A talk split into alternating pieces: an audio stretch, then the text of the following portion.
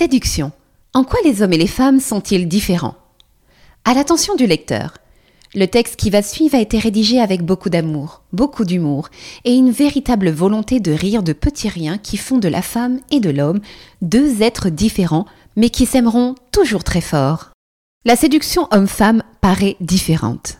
Il n'y a qu'à voir les gros titres de nombreux blogs ou les journaux qui proposent aux femmes les meilleures astuces pour séduire un homme, tandis que la presse masculine semble focaliser sur la présence humaine, l'investissement de temps, d'argent et d'énergie.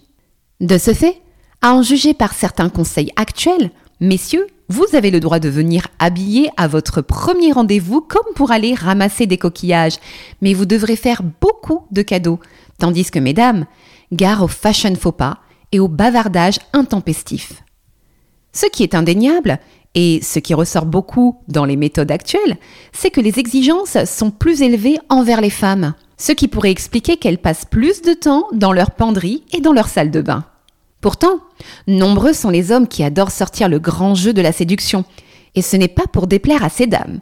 Oui, un grand nombre d'hommes mettent la barre très haut sans connaître nécessairement à l'avance les attentes de la personne qu'ils vont avoir en face lors d'un rendez-vous. Une belle intention qui vaut bien son lot d'admiration.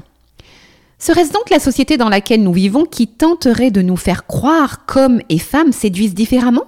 En effet, si les conseils que l'on peut retrouver sur la toile sont parfois surprenants, il n'en reste pas moins que les femmes et les hommes ont bel et bien les mêmes aspirations quand il s'agit de séduire, plaire, marquer l'esprit, être unique, capter l'attention, et bien d'autres encore.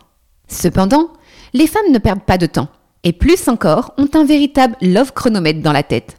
Attention messieurs, il vaut mieux être bien accroché, car tout se jouera en un éclair.